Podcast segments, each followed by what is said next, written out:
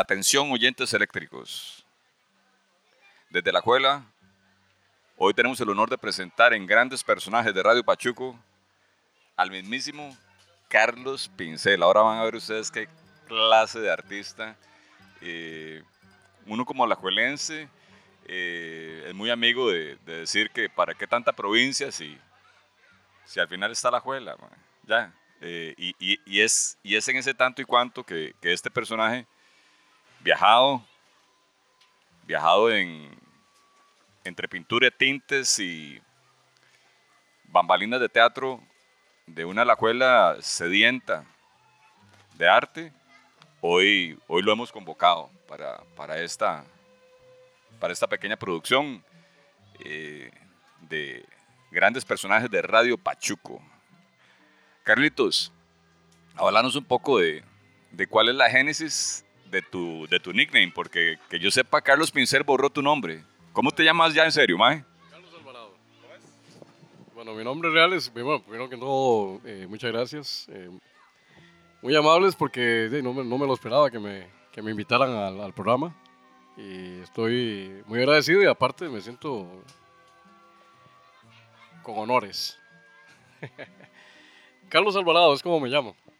Eh, entenderán por qué a veces no nos gusta que me digan el apellido, ¿verdad? Por alguna situación ahí un poco... Eh, pero no, la gente, la gente me conoce como Carlos Pincel y, ya son muchísimos años. Una historia bastante larga que no sé si, si nos dará tiempo de, poder contarla aquí porque... pero sí, es una, una historia que nació en 1975, imagínate. Allá por aquellos años yo tenía 17 añitos. Estaba en el vocacional estudiando Ah, no, toda mi vida dibujé.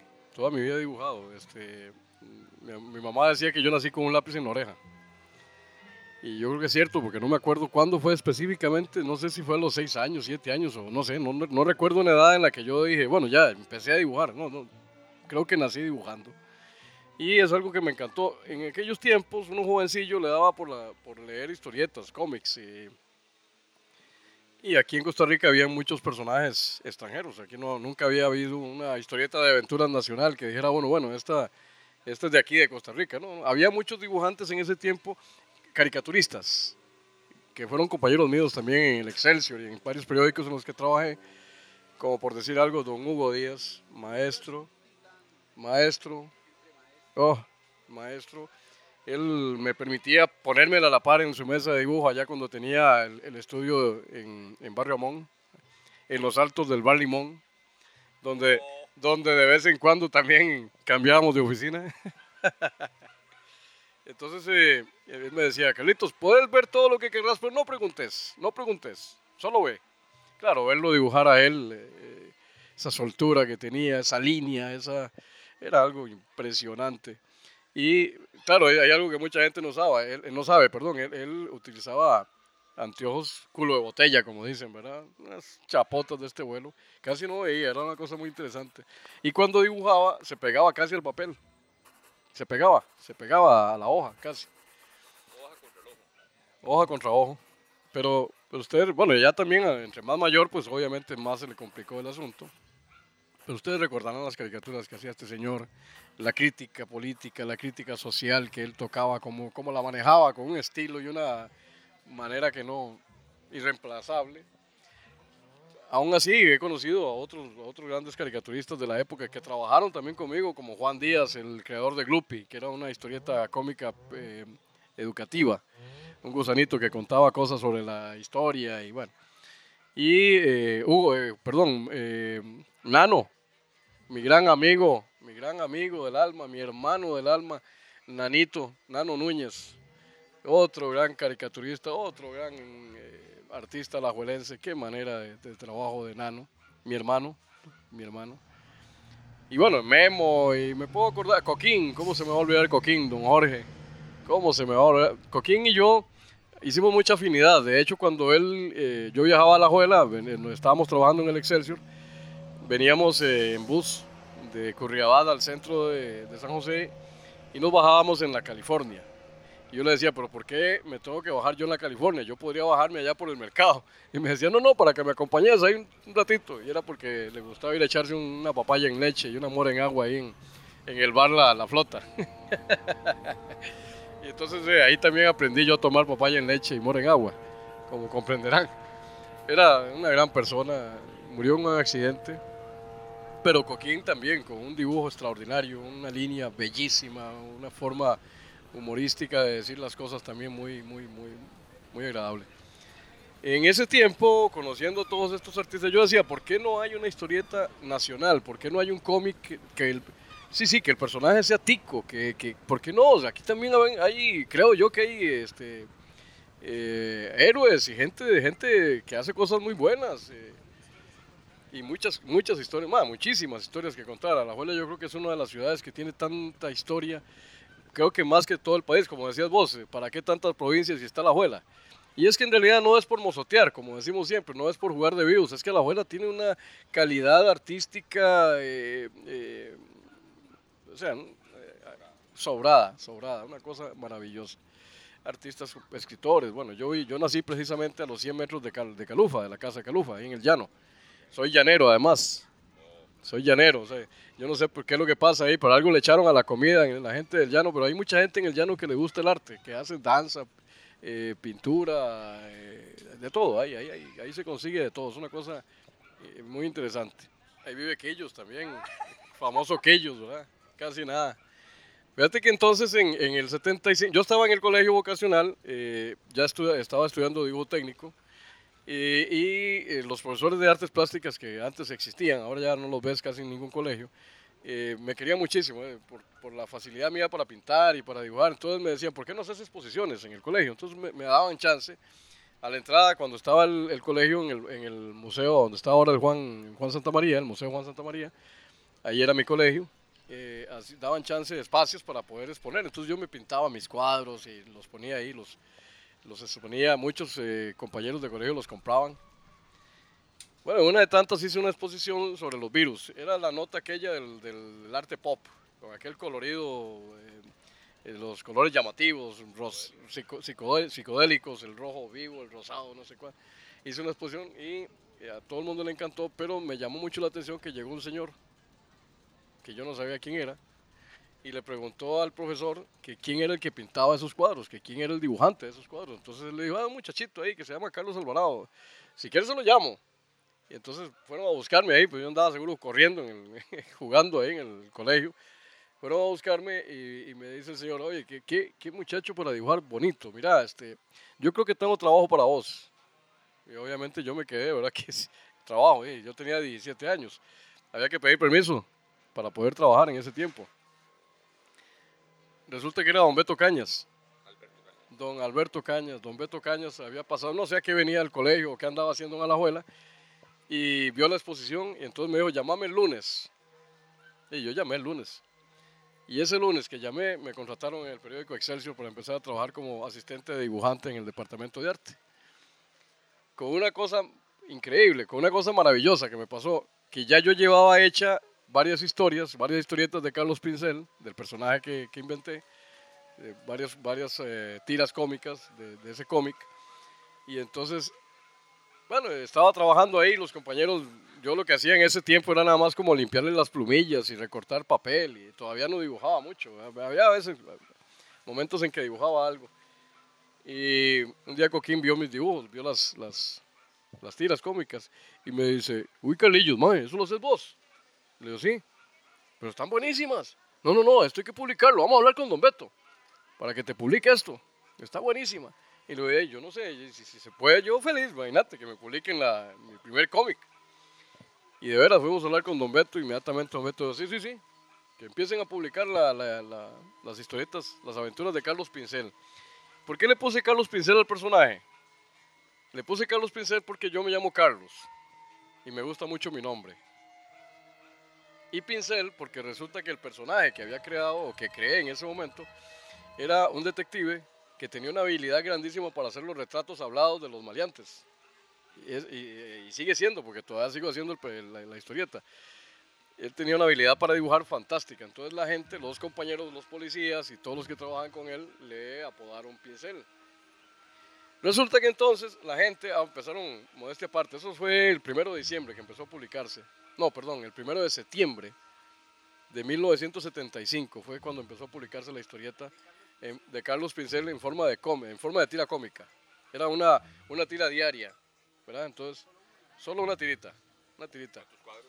Tres, cuatro, a veces eran cinco cuadros, a veces eran solo dos, dependiendo de lo que se iba contando en la historia, pero eran máximo cinco cuadritos empezaron a publicarla y la gente empezó como a gustarle y a gustarle, ya me escribían, ya me mandaban a decir, ¿por qué no haces una aventura sobre tal cosa? A mí me pasó tal cuestión, ¿por qué no haces una Mira, a mí me robaron el carro de tal forma, y verás que vacilón, me mandaban eh, historias para que yo tuviera eh, argumentos. y se hizo muy famosa la historieta, fue famosísima, no es porque yo lo diga, pero se hizo famosísima, tan famosa que entonces La Nación, a pesar de que yo trabajaba en el Excelsior, La Nación me hizo un reportaje, primer reportaje en el periódico y la extra me hizo otro reportaje en el periódico. Y empezaron a hacerme entrevistas y la gente empezó a oír de mí, ¿verdad? Eh, empezaron a leer de Carlos Alvarado, pero no se, no se acordaban si yo era Alvarado o cómo era y, sabían que era Carlos, yo no sé, fue un enredo raro y la gente empezó a decirme pincel a mí. Me veían pasar ahí por el parque y tal vez me habían visto una foto en el periódico, entonces me decían, ¡eh, Carlos, eh, pincel! Y pincel, pincel, pincel, pincel, y hasta el día de hoy me dicen Carlos Pincel, o sea, me convertí en el personaje sin ser detective ni nada de eso. Bien, eh, esto, esto nos describe un poquito la, la realidad de, un, de una ficción que vos creaste y que quedaste atollado. Eh, de ahí tu, tu apodo bien ganado. Esa es un poquito la historia incipiente de, de, de un Carlos Pincel este, ya mozo, trabajando. Y, y sobre todo ahorita me, me, llama y me asalta una duda a mí, este, ¿qué habrá sido de, un pobre muchacho, eh, de, la juela, este, estrato humilde, del llano de la juela, tampoco, ¿verdad? Tampoco bien excesos, pero vos ibas y venías a Curridabate en bus. En esas idas y en esas vueltas, este, tuviste, digamos, la, la, cofradía de varios mentores importantes que vos mencionás, instancias, eh, bares que mencionaste como la Cantina Limón, este, y que están ahí todavía. A mí tal, vez me gustaría en esta etapa que nos contaras un par de, de, episodios, porque vos, este, siendo un chaval sano, tampoco te malsaneaste ni te, ni te malfuiste, pero estuviste a la par de gente muy, muy, pero muy, además de artista, atletas de licor, basazos. Vamos a ver qué, abono tiene para esta, para esta doble consulta, Baldo.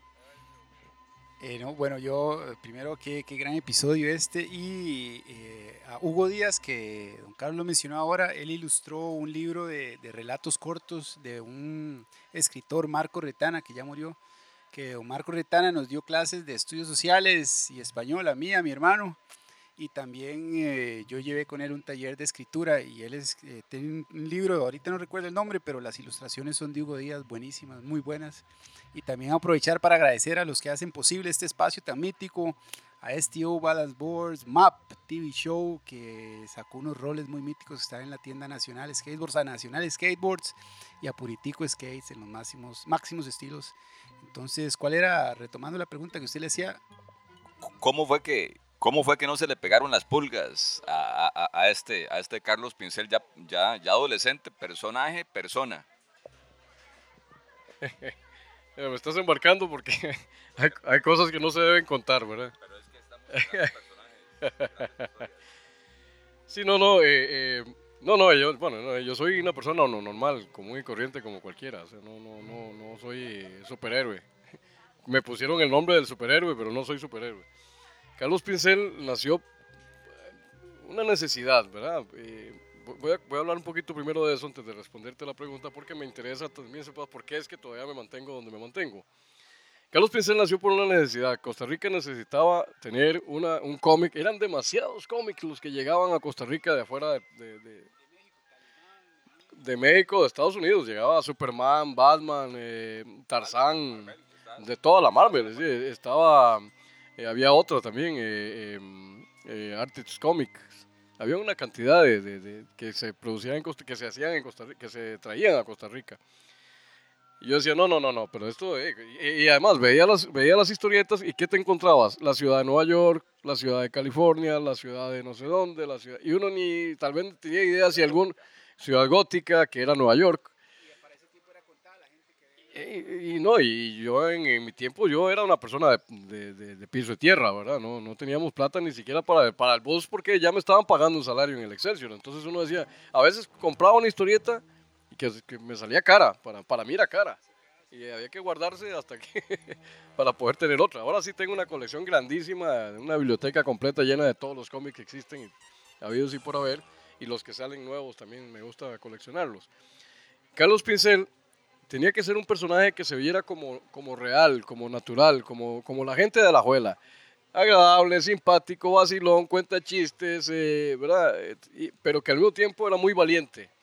O sea, si había que enfrentarse al mal o a las cosas que no estaban bien, a, la injusticia, contra las, tenía que ser una, un- una persona muy valiente. Pero un tipo normal, joven, con su carrito. De hecho, el carro que tiene, que se le hace mucha gracia a mucha gente, es un Testarossa. Es un, un- ¿Cómo se llama este carro? Ya me fue el nombre. No, no, no, no, no. Eh, ahorita, ahorita les digo porque se me van los nombres. Pero resulta que él no fue el que lo compró. Él tampoco tiene tanta plata para comprarse un Ferrari Testarossa. Ferrari Testarossa. Sino que fue que el papá, eh, que también era policía, ¿verdad? Había ayudado a un multimillonario, le había ayudado a rescatar a su hija que se la habían secuestrado y el, multimillonario en agradecimiento le regaló el Ferrari. así, así estaba al final, Pincel andaba con ese Ferrari Testarossa. Exacto. En Acerrí, en Alajuela, en Guanacaste, en Limón, iba hasta la frontera porque le tocaba investigar casos en todo el país. Y eso es la cosa más bonita. No porque sea mi historieta, sino que la gente disfrutaba porque podía de, repente ver en, la, en el cómic eh, el puente de, de- de- de Tárcoles. Ahí aparecía en la... en- eh, eh, sí, Ferrari, con Carlos Pincel pasando su Ferrari por el Tárcoles, ¿verdad? Veíamos veíamos eh, la catedral, vemos el puente de Juan Pablo II, mira, la Corte Suprema de San José, la Corte Suprema de Alajuela, todos esos sitios aparecen en el cómic. Entonces la gente decía, ah, pues estamos hablando de Costa Rica. Y el, y el, y el, y el personaje, el personaje en sí, no podía volar, no, no tenía una magia, no tenía rayos X, no tenía nada de eso, pero era una persona muy colaboradora, muy participativa, muy ayudando a todo el mundo, eh, sea, una persona, un héroe como tiene que ser. Un poco yo decía, algo que sea como, como Juan Santamaría, porque para mí mi héroe principal es Juan Santamaría y el segundo es Carlos Pincel. Son mis héroes preferidos. Después sigue Batman, después sigue el Hombre Araña y siguen otros ahí, ¿verdad? Pero, pero que el personaje tuviera esas características, que fuera una persona normal, que la gente lo pudiera aceptar porque era como ellos. Vacilón, sale a tomarse sus... Bueno, en, esas cosas me metí mucho en el personaje de casi de Carlos Pincel, yo mismo, y obviamente yo no iba a salvar a nadie, pero traté de, llevar las cosas con calma. A pesar de que me encontré con, con, artistazos, que grandes talentos, que les gustaba tomar, por ejemplo, como voy a mencionar a don Jorge Coquín, que me decía, vos te comes las boquitas y yo me tomo las birritas. Pero él no solo tomaba la birrita, sino que la acompañaba con un guarito a la par. Y a veces le quedaba el guarito, "Ah, probalo, probar. y, bueno, yo creo que por ahí anduvo el, asunto que sí me gusta la cervecita de vez en cuando. Y me pasó con varios, ¿verdad? Pero eh, eh, también el, ambiente es así, un poco así, no nada malo. Yo no, era como caer a extremos de nada, pero sí salíamos ya, ya más adultos, más grandes. Cosa interesante también, cuando yo tenía 17 años, la cédula la entregaban a los 21, entonces a mí me faltaban 3 años para poder ser mayor de edad. Lo que significaba, y, conste que en ese tiempo no había ningún problema, o sea, yo entraba al bar, porque también era restaurante y era comisariato, y entonces uno podía entrar al bar, nadie le decía nada y no pasaba nada.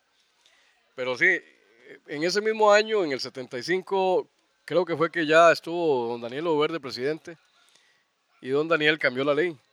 Pasó la ley de, de la entrega de la cédula a los 21, la pasó para los 18.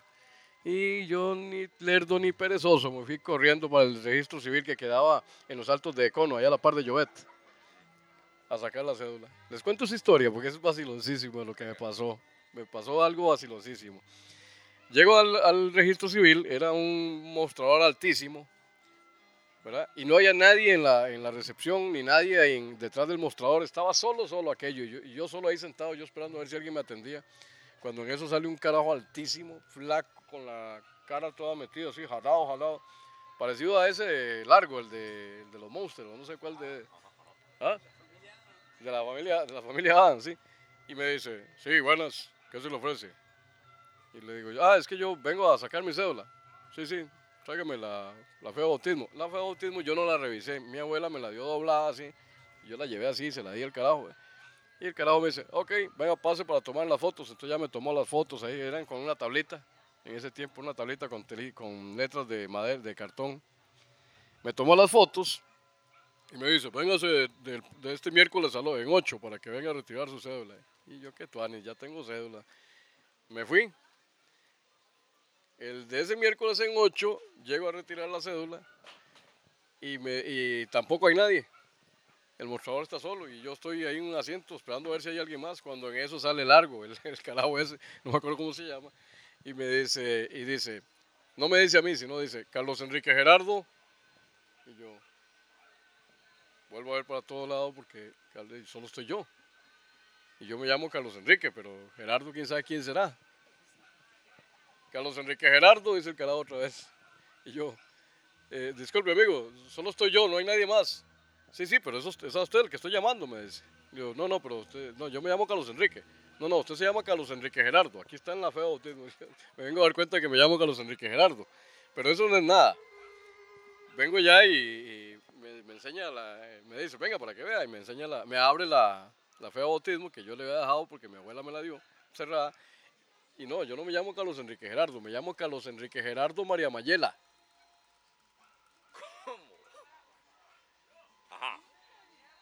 Eso decía. Mi abuela, mi abuela me dedicó, ma- mamá quería que yo me llamara Carlos por mi papá. Mi abuela quería que me llamara Enrique por un hijo que se le había muerto muy carajillo. Y me dedicó al santo, San Gerardo, y San Gerardo se llama San Gerardo María Mayela. Entonces me puso todo el nombre del santo.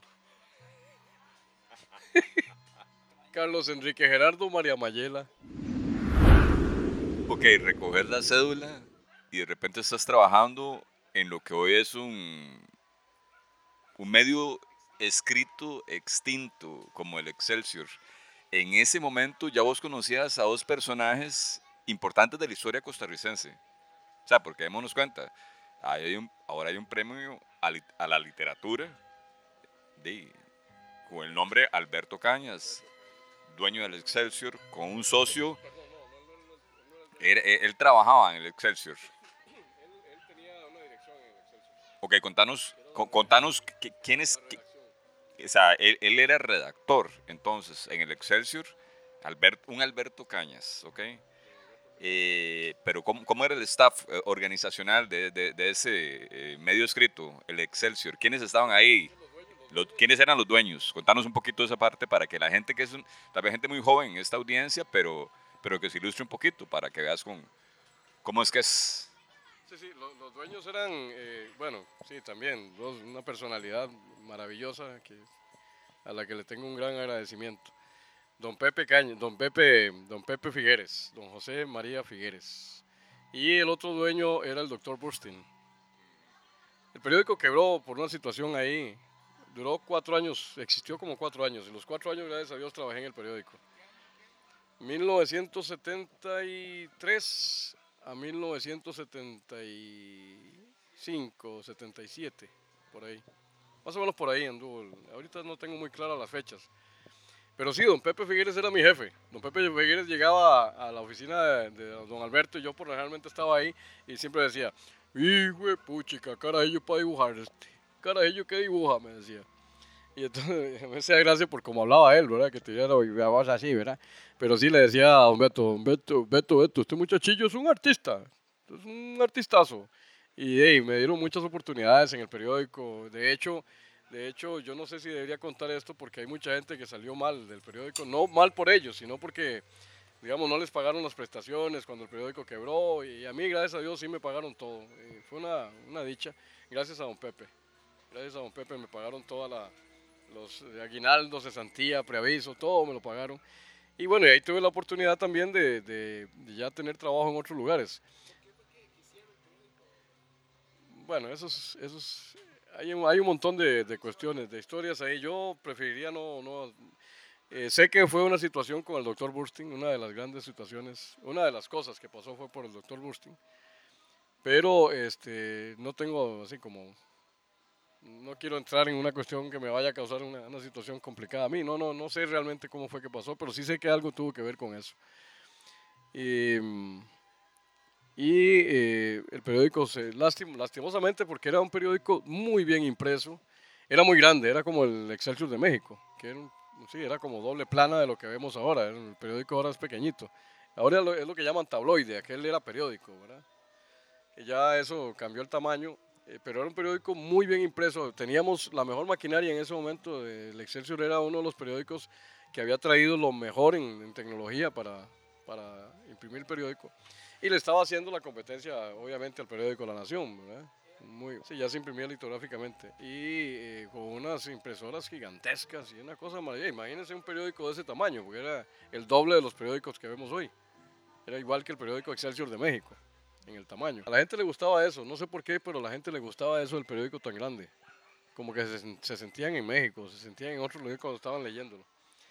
Pues sí, entonces don Pepe, don Pepe, a don Pepe le agradezco mucho. Yo tuve la ventaja después de ahí, bueno, de ir a estudiar, pero la ventaja más importante, digo yo, es que no sé si fue por el periódico, por, por los cómics o por el trabajo mío como dibujante en el periódico, que la gente empezó a llamarme. Ya yo, yo no me acuerdo haber puesto un currículum en mi vida, o sea, no sé qué es un currículum, no sé cómo hacerlo. Yo, eh, estando en el, cuando el periódico quiebra y yo regreso, me llaman de, me llaman de, Argenta Producciones, que era el que hacía la revista Tricolín, ¿se acuerdan ustedes? Tricolín. Bueno, ahí hay muchos dibujos míos. En esa revista yo empecé a dibujar con, con Carlos Enrique Figueroa, tocayo mío, Carlos Enrique. Empecé a trabajar con él, pero fue porque me llamó. Mira, ya no estás, eh, ¿dónde estás? Que no sé qué, venite a trabajar. Y así fue mi vida. A partir de ahí empecé a trabajar en agencias de publicidad, en casi todas, FCB, Siboney, Uni- Publicitario Universal, eh, eh, bueno, eh, ahorita se me van nombres, pero cualquier cantidad de agencias de publicidad y, y ya fue, o sea, pero, pero que, me, que yo tuviera que ir a buscar trabajo, gracias a Dios no fue así. No, no tuve que- yo, yo le, le quería preguntar, porque usted ahora nos comentaba que del 75 empieza usted en esta cuestión de ilustrar y hacer historietas. Y, por ejemplo, incluso en, es- en nuestros tiempos, la gente que se dedica al arte no, no, no es vista con muy buenos ojos y, todavía se tiene ese prejuicio, ¿verdad? Ustedes me corregirán de, que alguien que diga que se va a dedicar al arte, cualquiera que sea, es como está condenado a comer mierda y todo. ¿Cómo era en esos tiempos que usted iniciaba? Digamos, cómo su familia, este ma es caricaturista, es este, hace este cómic, se va, va a terminar de indigente. ¿Cómo se, se veía en esos tiempos ese tipo de oficio? Sí, qué buena, qué buena pregunta. Qué buena pregunta porque, bueno, imagínate, éramos pobres. Nosotros ahí teníamos que comer porque en el patio de mi casa habían mangos, aguacates, limones, caña dulce. Entonces cogíamos de ahí cuando no había nada, chayotes. Entonces mi abuela siempre caía de chayote, pero sin carne. Sal y chayote, o ¿cómo se llamaban estos? Chancletas. Y huevos porque las gallinas ponían huevos, de las de nosotros. Estaban ahí en el patio. Este, sí, no- eh, fue muy raro porque a mí me pasaron cosas desde muy pequeñito en el dibujo. Yo empecé, de hecho, a trabajar, ya a ganarme plata con el dibujo en la escuela. Las maestras me pedían carteles, las maestras, y nu- nunca se me va a olvidar doña Dalila Campos, que todavía está viva ella ahí, está muy malita, pero que le agradezco mucho porque doña, doña Dalila siempre me contrataba cualquier cartel, Día de la Madre, Día del Padre, este, la conquista, eh, el descubrimiento de América. Me decía, Carlitos, vos tenés que hacerme el cartel. Entonces ya me pagaban. Entonces, entonces en, mi casa se alegraba uno en aquella pobreza que uno llegara con una moneda de dos pesos que parecían de oro porque eran así semejantes chapas, ¿verdad? Tontonas así grandísimas. Este, de era una, wow, Carlitos está trayendo plata a la casa. Podíamos tomar café con pan dulce, cosa que era de allá. Entonces, entonces pasó que en mi caso, más bien se fue como, como dando, dando, dando y acostumbrando la gente, porque no- nunca se pensó, no, vos no vas a vivir de eso, no creo que vos comas de eso, y ya estaba comiendo de eso. Cu- Cuando tenía 12 años, cuando tenía 12 años, que es por ahí donde empieza la parte del teatro y la parte de la actuación y de la magia y de la- del payasito y todo eso, tengo 12 años, llega un circo a la, a la par del estadio, donde está ahora Palí, a la par del estadio llega el circo Miller Internacional. Resulta que el circo Miller era otro circo, hermano no sé qué, y lo había comprado un tico que es de apellido Miller. Un tico que vive en, allá por la, eh, por la Y en San José, por ahí más o menos. Compró el circo y doña Ana, que era su esposa, eran los dos encargados del circo. Y entonces un día, un día andaban buscando a alguien que le hiciera un rótulo, un rótulo de una lámina de, de zinc, pero no encontraban. El único rotulista que había en ese momento aquí, eh, ay, el negro, no me acuerdo, ahorita se me va el nombre, ah, Jones, Johnny, Jones. Estaba en Guanacaste pintando no sé qué, entonces no había quien le hiciera el rótulo al... no, fue Jones, no, no, no era Jones. Ahorita sí creo que fue Jones, pero no me acuerdo. Ahorita me acuerdo el nombre. No había quien le hiciera el rótulo y no encontraban. Entonces dicen que fue una maestra, yo no sé quién fue. Una maestra le dijo al- a, Miller, mira, hay un chiquito que vive aquí a la vuelta, ahí por el llano, ahí a la vuelta de la plaza, que pinta lindísimo y hace unos dibujos lindísimos, y tal vez él te pueda hacer el rótulo. Y de veras, se va Miller al- a mi casa y obviamente yo vivía con mi abuelita. Mi mamá trabajaba mucho y viajaba, entonces viajaba en, la- en las provincias, entregando materiales y cosas. Entonces mi abuela estaba en la casa y el señor llegó y le dijo, mire, este, disculpe, es que me dijeron que hay un chiquito aquí que dibuja muy bonito. ¿Usted me podría, me- me- necesito que me haga un trabajo? Ah, yo un trabajo, ¿y a dónde? Me dice mi abuela. Este, de, yo no sé si le servirá, porque él sí dibuja lindo, y, pero yo no sé si para allá un trabajo. Entonces, ve, pero no puede llamar, entonces ya me llama a mí. Y me dice, ¿usted no tiene dibujos ahí para ver? Y claro, yo tenía carpetas, cuadernos, de- de- todo lo tenía lleno de dibujos pegados en las paredes. y le traigo los dibujos y se queda Miller viendo y dice, wow, óigame, qué bruto, muy bueno usted. Yo creo que usted me puede hacer lo que yo necesito. Ah, sí, sí, yo tenía 12 años. 12 años, ya había, ya había salido de sexto. Estábamos en vacaciones, que antes las vacaciones eran largas, ¿verdad? ¿Se acuerdan que entraba uno hasta marzo? Sí. Entonces eh, le traigo los, y, le, y le gustaron tanto y me dice, ¿vos no crees que me y saca, saca del bolsillo un dibujo, un recorte de un payaso que seguro era impreso en México, ¿verdad? Y un mono, porque él tenía, él tenía Chita, el, el chi- Chita, la que murió en el zoológico, era de él, o sea, la tenía en el circo. Chita, Chita, así le decían Chita, pero era una, una chimpancé que, que murió en el zoológico Simón Bolívar. Ahí terminó. Y me dice, ¿vos crees que me puedo hacer este, este payasito y este mono en grande y que diga Circo Miller Internacional? Y yo me quedo viendo el payasillo y me quedo viendo el mono y digo, eso está muy fácil. Un carajillo, matón. eso está muy fácil. Ah, la puchica, entonces mira, este, vamos para que veas dónde está la lata. Y yo amaba el circo. Yo, así, es que, es que son un montón de cosas. Si me puedo contar aquí, duraríamos toda la vida. Yo hacía circos en el patio de mi casa desde los nueve años. Y yo le cobraba 10 céntimos a los carajillos que venían de la escuela porque les encantaba ir a ver mi show. Y yo tenía cinco perros que no eran míos, eran de mi hermano. Y mi hermano los sabía sentar, parar, brincar. Entonces mi hermano era el domador de los, de los leones. Mi hermana Jenny era la, la contorsionista. Mi, mi mi hermana Vera hacía comida y le vendía la comida a los carajillos. Confites y todas las... Yo tenía mi circo. Mamá era costurera, entonces mamá cuando le sobraban pedazos de tela, yo se los cogía y mamá me daba permiso de cogerlos y yo los iba pegando uno por uno, uno por uno, uno por uno y me hice una carpa, que no, que no me lo crean, una carpa, una carpa para mí era grandísima en ese momento y la colgué del árbol de mango y la amarré a los lados y ya tenía mi carpa de circo, por Dios, así como se los digo, yo tenía mi circo. Entonces cuando a mí me tocó ir a, a ver el circo por primera vez, ¿cuándo iba a pagar yo la entrada al circo? No tenía, no teníamos con qué. Cuando yo llegué al circo para que Don Miller me enseñara dónde era que iba a pintar el rótulo, yo lo primero que hice fue quedarme así como un tonto parado viendo aquella semejante carta, carpa, ¿verdad? Wow. Y empecé el rótulo. Empecé a pintar. Duré un montón. Duré un montón haciendo. Tanto que en una de tantas, en el carromato, cuando yo llegué en la mañana a pintar, ya estaban conversando varias personas ahí dentro del carromato de, de Miller. Pero yo no sabía quién es. Yo sí oía a Miller, pero no sabía quién eran, quiénes eran nosotros. Pero estaban alegando, mira, pedazo de cabrón, y no sé qué, y vos sos allá, y un pleito, la grandísima allá adentro, ¿verdad? Y, cuando, y yo sigo pintando, yo me hago el más y sigo pintando. Cuando en eso se baja un enano, un enanillo, Chapita, un guatemalteco. Era el payaso Chapita, baja bravísimo y agarra unas maletas y jala. Y en eso baja Platanito, que era otro, otro guatemalteco, uno grandote con Miller, y le dice, "Ey, mae, ¿qué vamos a hacer ahora?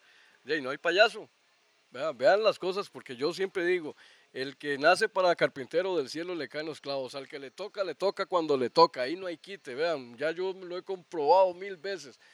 Estoy yo pintando ahí un rótulo, yo no voy para otra cosa. Me encantan los circos. Hice mi circo en el patio de mi casa un montón de tiempo. ¿ah? Y cuando bajan ellos dos, vienen conversando de que qué van a hacer, que hay que buscar otro payaso. Parece que ellos se ve con pinta de que le gusta la sacarajada. Sí, así lo dijeron. Eh, eh, eh, ¿usted no, no le gusta el circo? ¿No le gustaría ser payasito? Por Dios. Por Dios. Ah, qué, anécdota más mítica. Yo le quería preguntar, eh, don Carlos, ahora que usted comenta este, este encargo que le hacen del cartel de circo, que antes en, en el cine, ¿verdad? 70s, 80s, incluso la primera mitad de los 90 los cines aquí acostumbraban, yo no sé por qué, no, no, además del póster que seguramente les debían mandar los, los, de las películas, ¿verdad?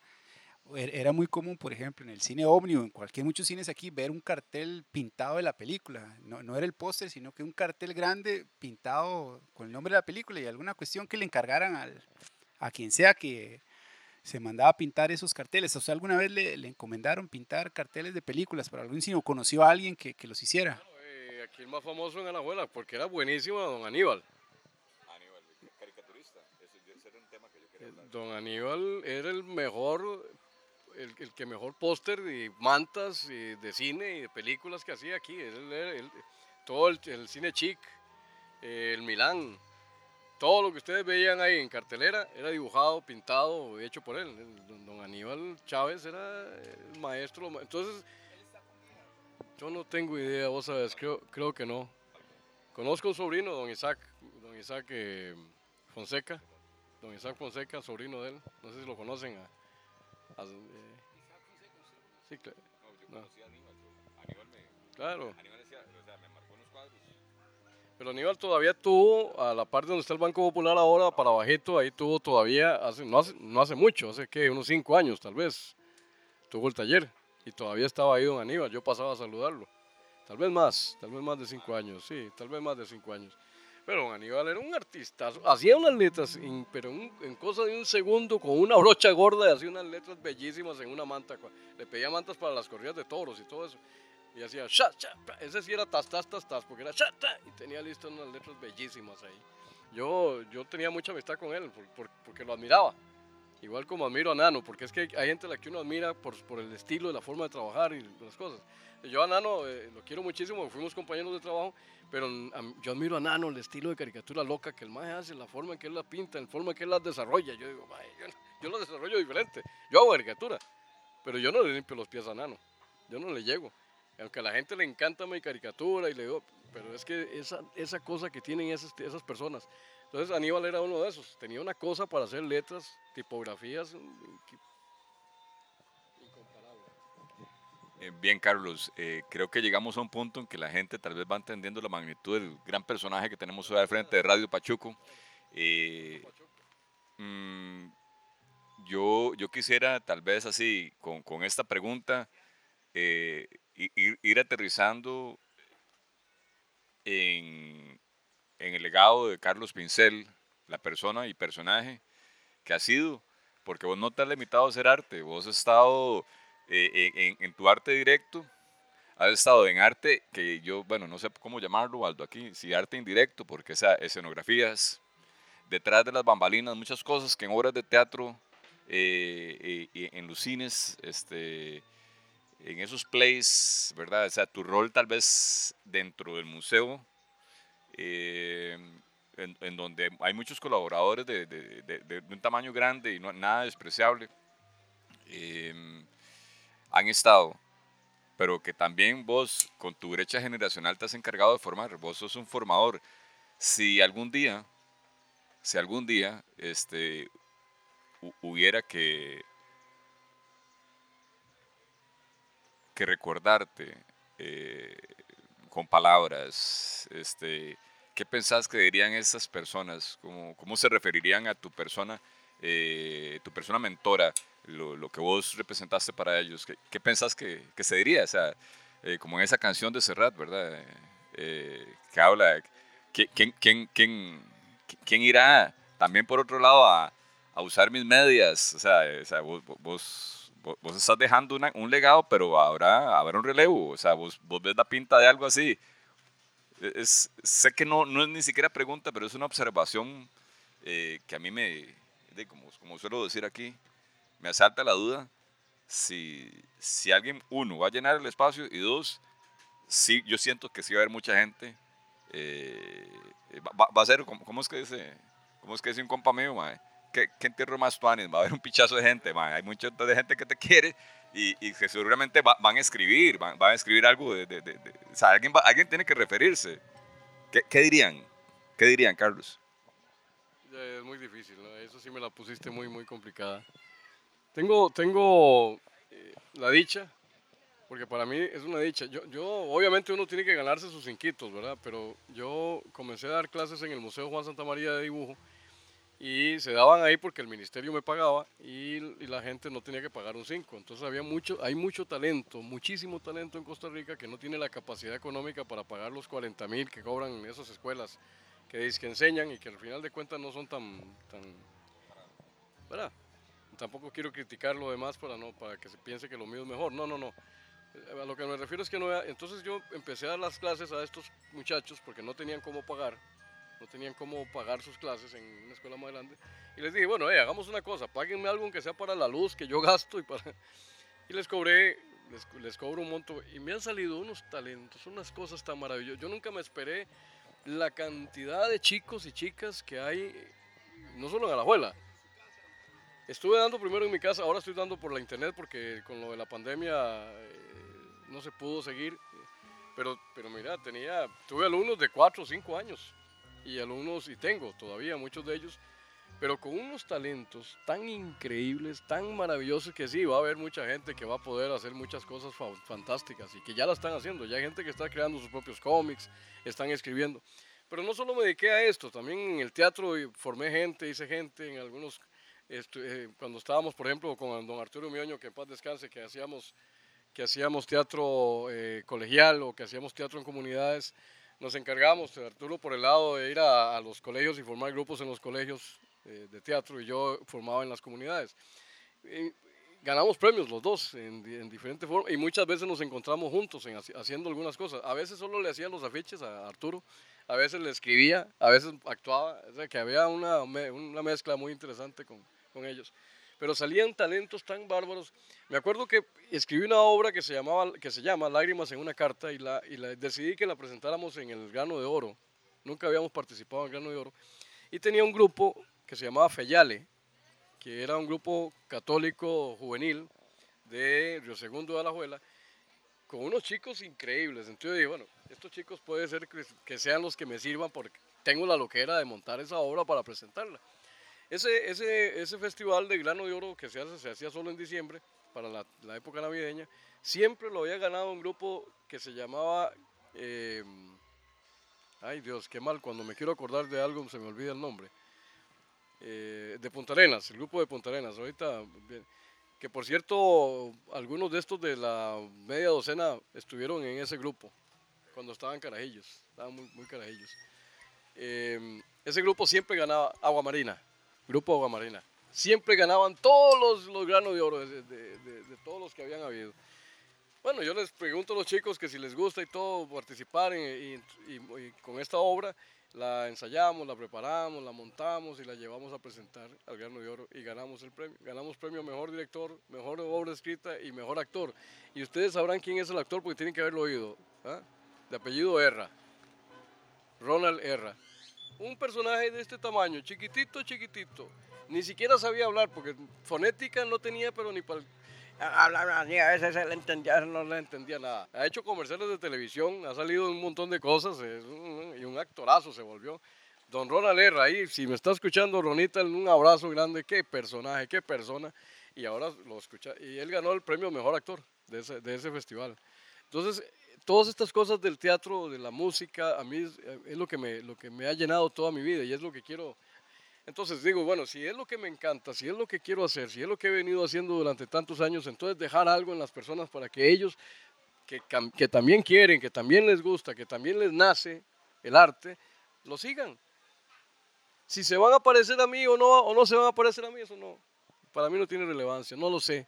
Tal vez no, tal vez nunca, porque nunca nos parecemos nadie unos a otros, en nada. Pero que, pero que si les, pero que si aman el arte, tengan las herramientas para poder seguir haciéndolo y seguir exponiendo y seguir. Yo les digo todo el tiempo, no siempre va a tener uno la posibilidad de que la gente le vea los trabajos, pero el arte deja de ser arte cuando está escondido. El arte se vuelve arte cuando se lo expones a los demás. No importa si les gusta o no les gusta, si les parece o no les parece, si están de acuerdo o no están de acuerdo. Eso no es lo importante. Engavetado no hace absolutamente nada. Ahí deja de ser arte. Entonces yo les digo, hagan, pinten, rayen paredes, agarren cualquier papel que se encuentren, rayenlo, dibújenlo, píntenlo, hagan teatro, eh, actúen en cualquier parte, háganlo, porque tienen que dejar algo, tienen que salirse. Carlos, ahora, que usted menciona esto de, de, de, verdad, de, de, que el arte, cualquier forma de arte engavetada es otra cosa menos arte, ¿qué, qué opinión le merece usted, por ejemplo, ahora que es muy común el graffiti, que uno ve eh, ese tipo de, expresión artística, por ejemplo. Sí, bueno, yo, yo creo que eso es arte y es lindo, pero tiene que haber respeto. O sea, tiene que haber una, tiene que haber una, una, una condición en la que no se ofenda a las demás personas. O sea, todos tenemos derecho a opinar, a pensar, a creer pero cuando se llega ya a ser ofensivo, ya me parece que no es arte, deja de ser arte también, porque el arte no es... A ver, la libertad para mí, para mi concepto, la libertad es poder expresarse, pero no creo que sea libertad poder expresarse mal, o decir malas palabras, o decir vulgaridades. O, eh, para mí eso no es libertad, eso es, eso es, no sé, libertinaje tal vez. Uy, yo he visto unos, unos trabajos maravillosos. De hecho, yo hago eso, graffiti, pero no, no, no escondidas. Eh, pintar un mural, por ejemplo, ahorita estoy pintando un mural en el, en el parque el parque de, Villahermosa, en el Don Bosco. Eh, eso, es graffiti, pero bueno, estoy contando historias ahí, todas infantiles, pero por ejemplo cuento la historia de Juan Santa María, pero vista por un niño. Juan Santa María como un bebé, con antorcha, y palomitas y cosas de ese tipo.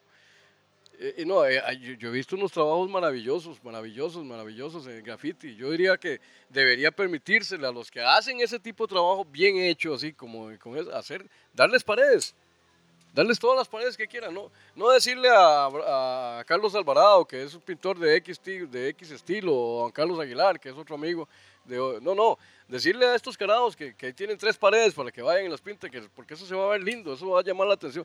En la Plaza del Llano, eh, no sé quiénes son, nunca los he visto, porque nunca los veo uno, no sé por qué, son como fantasmas, pintaron unos murales muy interesantes, muy lindos pero siempre, nunca falta uno que pasa y hace un manchón negro y pone una ridiculez o una estupidez o una vulgaridad. E, eso es lo que no me parece. Lo demás está precioso. Ojalá pudiéramos, las municipalidades dijeran, hay 40 paredes en tal lado y otras de allá, vaya, pinten eso y hagan lo que quieran ahí. Perdón, mi líder, antes de pasarle la pregunta y la, palabra a usted, yo le, quería hacer una consulta, don Bueno, en, en este gobierno, en estos ocho años, han habido un montón de recortes de cultura y además de esos recortes de cultura, este, eh, Costa Rica se caracteriza, ¿verdad? Como, como lo mencionaba usted ahora, ¿verdad? Eh, hay muy poco interés en lo propio y solo traer de afuera, traer de afuera y no, no se le reconoce nada al artista local, al productor local. Eh, entonces mi pregunta es, como, ¿qué, ¿qué, siente usted que, que, le falta en la parte de medios para rescatar todo ese montón de talento que tiene el país? Es muy triste, es muy triste de, verdad eso me entristece mucho porque no hay, no, hay no hay lo suficiente, no es que no haya, sí hay lo suficiente en la parte económica, sí hay para ayudar, pero no lo utilizan porque creen que otras cosas son más importantes. Pero ¿cómo no va a ser importante permitir que las personas se expresen, que las personas digan lo que sienten? Y de una manera bonita, agradable, diferente, creativa bueno, yo, yo tengo ahorita un problema, bueno, no lo puedo contar ahorita, pero yo estoy en una situación con el Museo Juan Santa María y, yo digo, ¿cómo es posible que le den prioridad a cosas que realmente no tienen la prioridad, que no aportan nada a la sociedad o que no aportan y, le dan, y no le dan prioridad a lo que realmente aporta? Hay, hay mucho descuido en la parte de cultura, hay mucho descuido y hay una malinterpretación también. Parece que los artistas no, no hay que pagarles tanto el artista, eh, ah, no, es un payasito, decirle que, le damos 15 rojillos y que vaya a hacer de payaso en un show. Y, y en realidad, y si se los dan, exacto, el, el payasito debe haber cobrado 85, 90, 100 mil pesos por su showcito. Pero hey, tiene que ir a hacerlo por 15 porque ¿qué le queda? Ya les dije, yo, fui, yo soy el payasito caramelo. Yo salí en televisión y hice un montón de cosas y, y vaya a ver cuánto le pagaban a uno por ser payasito. Estas son las palabras de un Carlos Pincel, artista, personaje y formador, que nos invitan a decir que no todo está perdido, que, que todavía este, hay esperanzas mientras se puedan manifestar emociones y, y dejarlas impresas, dejarlas impresas de alguna forma, porque estamos en un tránsito y, el arte es dinámico. Eh, gente, sobre todo la gente joven, eh, que se atrevan. eh, no hay que ser Lady Godiva para andar pelándose el rabo en cualquier esquina, pero más o menos es lo que nos invita Carlos con su experiencia a hacer, a manifestar, a seguir creyendo en tiempos en donde nos tapan la boca, en donde no nos quieren ver manifestados, en tiempos en donde todos son comandos blancos y negros, existe un Carlos Pincel y se lo tenemos aquí directamente en Radio Pachuco, un gran personaje. No, y también como dice mi líder, ¿verdad? En estos tiempos que, bueno, eh, en realidad siempre lo ha querido, ¿verdad? Las fuerzas castrenses lo que quieren es ponerlo, ponernos a pelear entre nosotros mientras ellos hacen sus chanchadas. Pero di aquí agradecer eh, nuevamente a Nacional Skateboards, MAP, MAP TV Show, a Politico Skate, a Estio Balance Board que hace posible este espacio y di la, la despedida de, de- de don Carlos Pincel. Y po- podemos tirar otro episodio más adelante, la segunda parte, bravamente. Siento que aquí hay para más, dijo Carlos eh, Raúl Velasco. No, muchísimas gracias a ustedes. De verdad me hacen un gran honor. Yo no, no me lo esperaba. Que me tomaran en cuenta. Uno, eh, a ver, eh, humildemente uno hace el trabajo que le gusta hacer y punto. A mí me encanta hacer lo que hago y no me, no me doy tiempo para otras cosas. Entonces, muchísimas gracias a ustedes por, por la oportunidad que me dan. Yo, de, eh, eh, ¿por qué me gusta? ¿Por qué me gusta más esto? Me gusta porque tal vez así le puedo decir a todo ese montón de artistas maravillosos que conozco y los que no conozco que hay posibilidades, que se pueden hacer muchas cosas. Y hay que hacerlas. Nada más hacerlas, sin miedo. Pa'lante, nada más. Muchísimas gracias. Muy amables. Bueno, y también a, Puritico Skate, eh, a Randy Parker for Life, el 3, el, el taller serigráfico de cejas en los máximos estilos, tremendo episodio y nos escuchamos hasta la próxima. Muy, pero muy buenas tardes.